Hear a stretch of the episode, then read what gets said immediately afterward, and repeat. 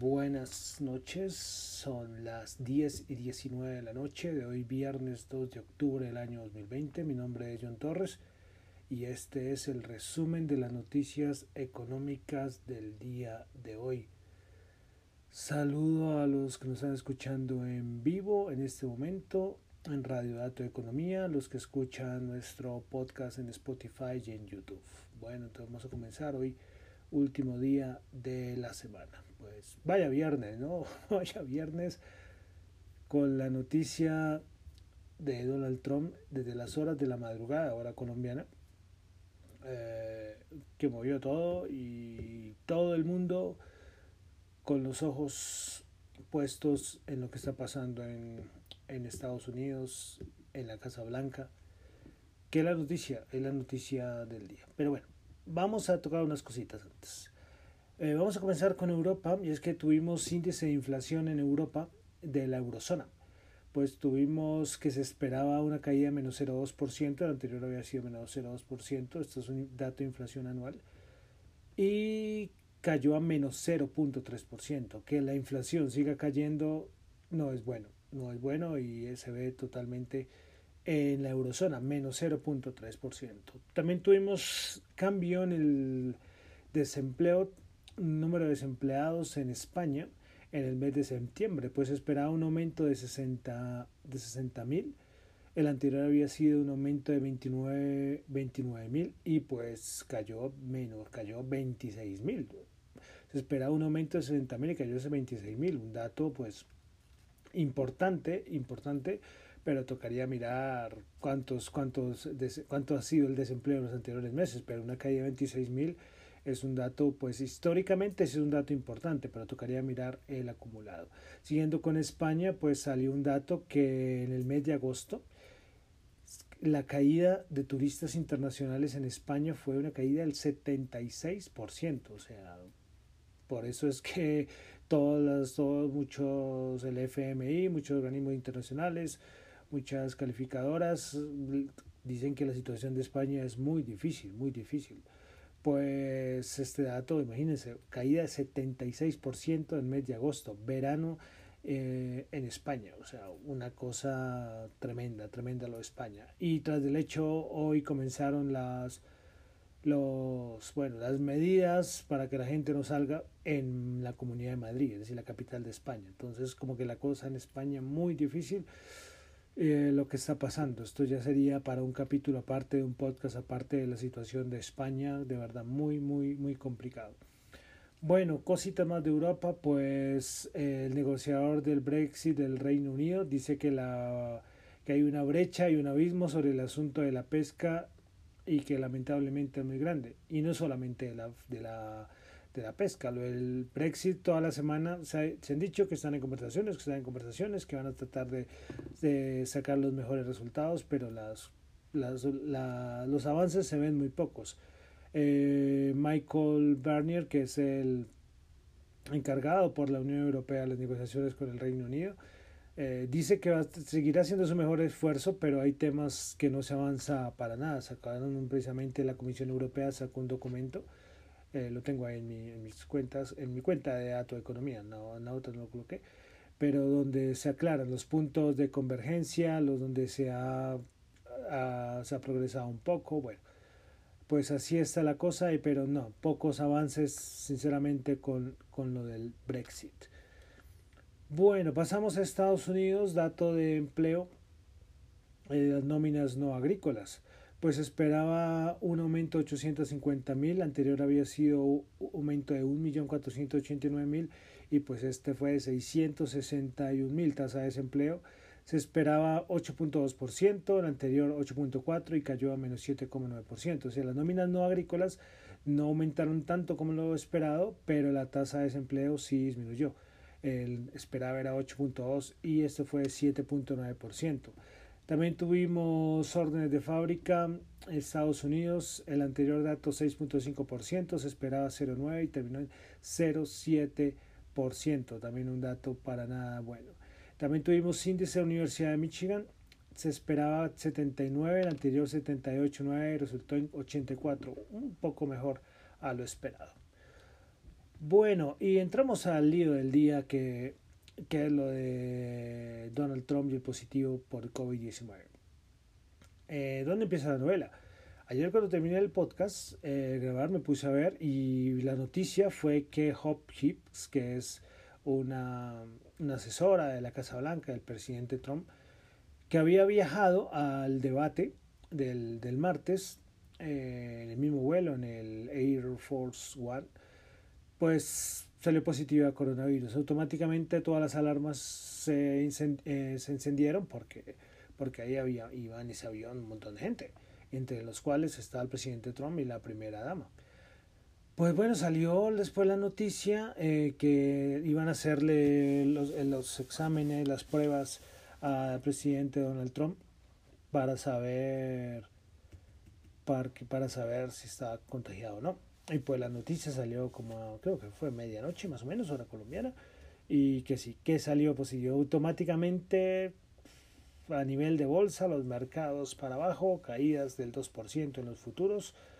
Y bueno, ¿por qué tanto miedo? Hombre, porque estamos a un mes de las elecciones, porque Donald Trump es una persona mayor, una persona de 72 años, eh, y tiene ciertas características que podrían colocarlo como una persona de, de alto riesgo.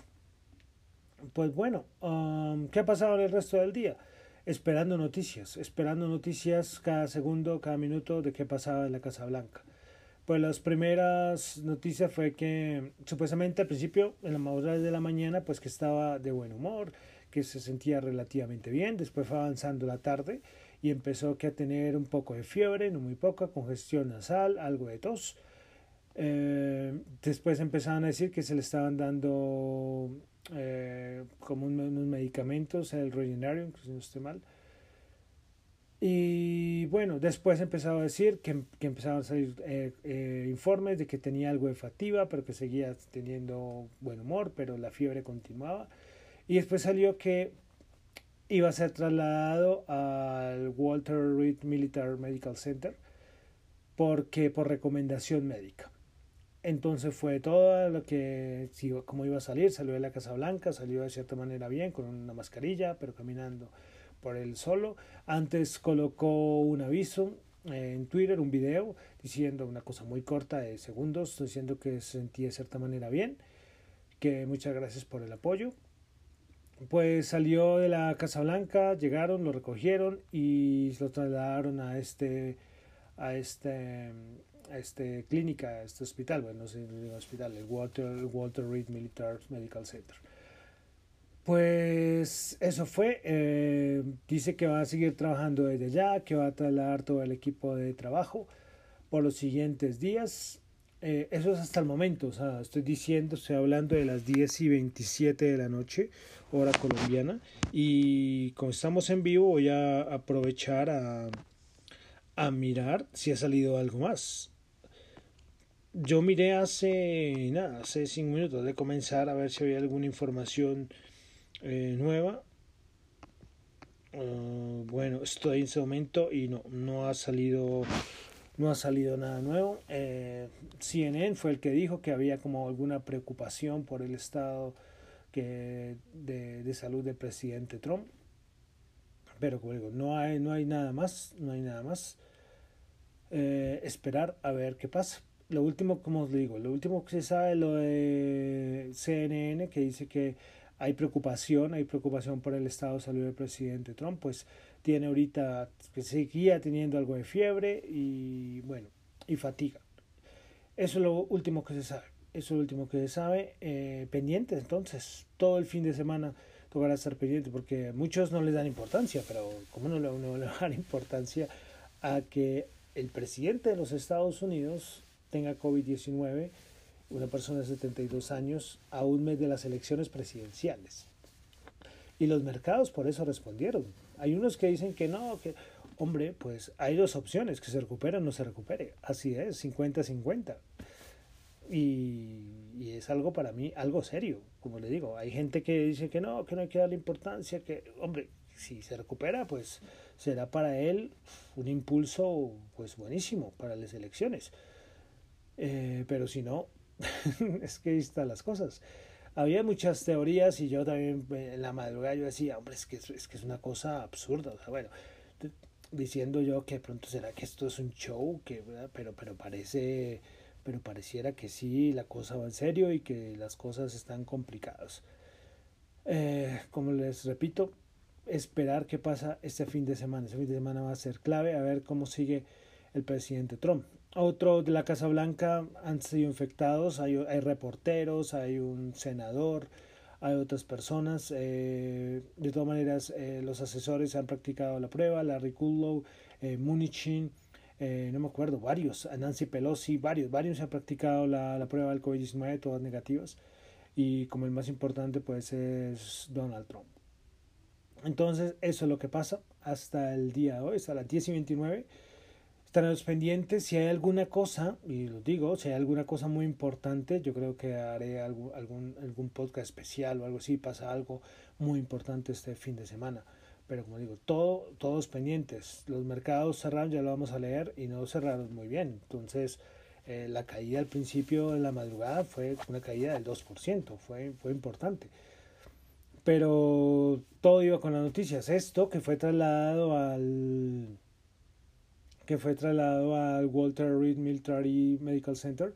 Esta noticia salió, pero después de cierre de mercados. Entonces, tocará estar pendiente también de los futuros, como abren el, el domingo. Eh, bueno, importante, importantísima esta noticia. Pero también a la par, como se ha hablado toda la semana, es todo lo del acuerdo este entre republicanos y demócratas. Pelosi hoy dijo en medio de todo este lío que hay con lo Donald Trump y el COVID-19, pues hoy salió a decir que espera encontrar como un punto de equilibrio para que se llegue a un acuerdo.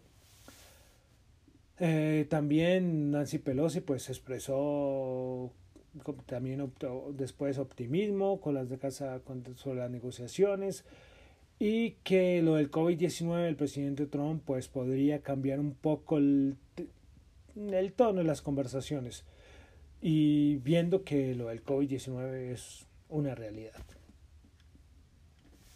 Listo. Eh, bueno, también tuvimos, eh, hoy habló algunos de la Reserva Federal. Estoy aquí buscando si acá tengo Kashkari, por ejemplo, eh, dijo que para volver a la normalidad se necesita un año más de virus. Así lo dijo Kashkari. También Harker hoy habló y de la Reserva Federal de Filadelfia dijo que muchos de los trabajos que se perdieron durante la pandemia difícilmente se recuperarán. Y bueno, y también se tiene que hablar eh, al mismo tiempo de las elecciones. ¿Por qué? Porque el 15 de octubre supuestamente iba a haber un debate presidencial. Ahorita el 7 es el debate presidencial de los vicepresidentes. Y ahorita eh, Mike Pence, que es el, el, el, el, vicepresidente, pues estaba en un segundo plano, pero ahora con esto de Trump eh, tomó mucha importancia.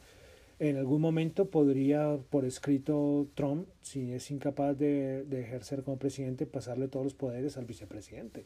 Entonces toma mucha importancia esta, este, este debate que se viene. Y el debate del 15, entonces todo el mundo ya ahora qué va a pasar, porque Donald Trump no va a estar para ese debate. Eh, Joe Biden, que también se eh, realizó la prueba del COVID-19, salió negativa, pues eh, dijo que a ver, que, a ver cómo creo que va a pasar. ¿Sí? Porque no se sabe entonces cómo van a ser el, el, el debate. Biden también dijo que toda las, la campaña, recordemos que parte de republicanos y demócratas habían avisos como un poco ofensivos hacia el otro partido, él mandó, Biden mandó a retirar todo esto, lógicamente deseó pronta recuperación. Eh, bueno, de la pronta recuperación, todos, todos los mandatarios, hasta el de Corea del Norte también leí hace un momento que también había mandado como notas positivas a Donald Trump para que se recuperase. Eh, entonces, eh, lo del debate, pues ahí están, veremos. McConnell, de los republicanos, dijo que podría ser de forma remota hacer el debate, que podría ser una opción, pero entonces estaremos pendientes. Y esta fue la noticia del, del día. No hubo mucha más cosa que decir y será de los próximos días también. De los mercados, bueno, ya vamos a ver los índices, muy poca cosa, de verdad, de verdad, muy poca cosa. Todo tapado con esto de Trump, porque como les digo, es que, es que mucha gente que dice que no es importante, hombre. No, no estoy hablando de la bolsa, estoy hablando de la economía en general, de todo lo que está pasando, imagínense, imagínense el presidente de los Estados Unidos con COVID-19 y una persona, como les digo, es que no es una persona joven que se va a recuperar fácil, no, no, ya recordemos el susto que se llevó Johnson, el primer ministro del Reino Unido, porque él alcanzó a estar en un momento muy delicado y, y sobrevivió, para decirlo de alguna manera. Y ahora Donald Trump. Y de los mercados, mm, poco más que decir. Ahí salió una noticia, solamente una noticia de los mercados que salió de Nicola. Eh, recordemos que hay unas conversaciones con General Motors. Pues General Motors busca adquirir una mayor participación en Nicola antes de cerrar la oferta. También salió una venta de, Tesla, unos datos menores a lo estimado. Pero como les digo, todo esto de, de, de Donald Trump ha acaparado todo, ha acaparado todas las noticias, todo, todo, todo. Y bueno, entonces vamos a ver los mercados como cerraron el día de hoy.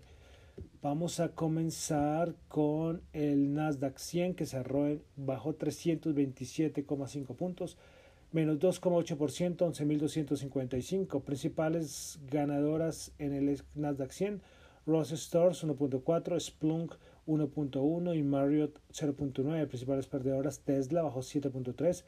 Descon menos 7% y Activision Blizzard menos 5.3%. Pasamos ahora al índice SP500. El SP500 que bajó 32 puntos, 3.348 menos 0.9. Principales ganadoras, el Lion, Lion del Basel 6%, United Retails 5.5% y Devon Energy 5.5%. Principales perdedoras, Dexcon menos 7%, Activision Blizzard menos 5.3%. Dexter Pharmaceutical menos 4.6%. Vamos ahora con el índice Dow Jones que bajó 134 puntos, 0.4, 27.682 puntos. Principales ganadoras del Dow Jones tuvimos a Raytheon Technologies 3.2, Dow Inc 2.6, Caterpillar 2.2, principales perdedoras Apple menos 3.2, Microsoft menos 2.9, Intel menos 2.3%. Pasamos ahora a la Bolsa de Valores de Colombia. El Colcap subió 2.0.2%, 1.165 puntos. Celsia fue la que más subió con 2.77 en la Bolsa de Valores de Colombia. Seguido por Ecopetrol 1.8 y Preferencial Bancolombia 1.5. Principales perdedoras, Grupo Argos Ordinaria menos 1.5, Bogotá menos 1.4, ISA menos 1.3%. Pasamos al petróleo que sigue, bajó, bajó ¿cuánto? Vamos a ver. Eh, bueno, hoy bajó el WTI 36.9, bajó 1.6, el Brent 39.1 bajó 1.5. Pero si sumamos lo que ha bajado en dos días, casi 3 dólares ha bajado el, el petróleo. Lleva dos días, pues, importantes, ¿eh? Importantes. Yo lo vi ayer, todavía no, no sé por qué la bajada, pues de pronto se dando que es que ya hay un miedo en, el, en todos los confinamientos, que por ejemplo el de España, el del Reino Unido, que los, las, los casos aumentan, entonces que esto puede asustar mucho al petróleo. Eh, bueno, el oro 1404 bajó 7, Bitcoin 10.563 bajó 90. Y para finalizar, tasa representativa del mercado 3.881 subió 39 pesos. Bueno, entonces con esto Terminamos por el día de hoy, por esta semana, el resumen de las noticias económicas del día. Recuerden que esas son opiniones y análisis personales, no es recomendaciones de inversión. Mi nombre es John Torres, me encuentran en la, en, la cuenta de Twitter arroba Jonchu, J -H -O -N -T -X -U, y en la cuenta arroba Dato Economía. Muchísimas gracias.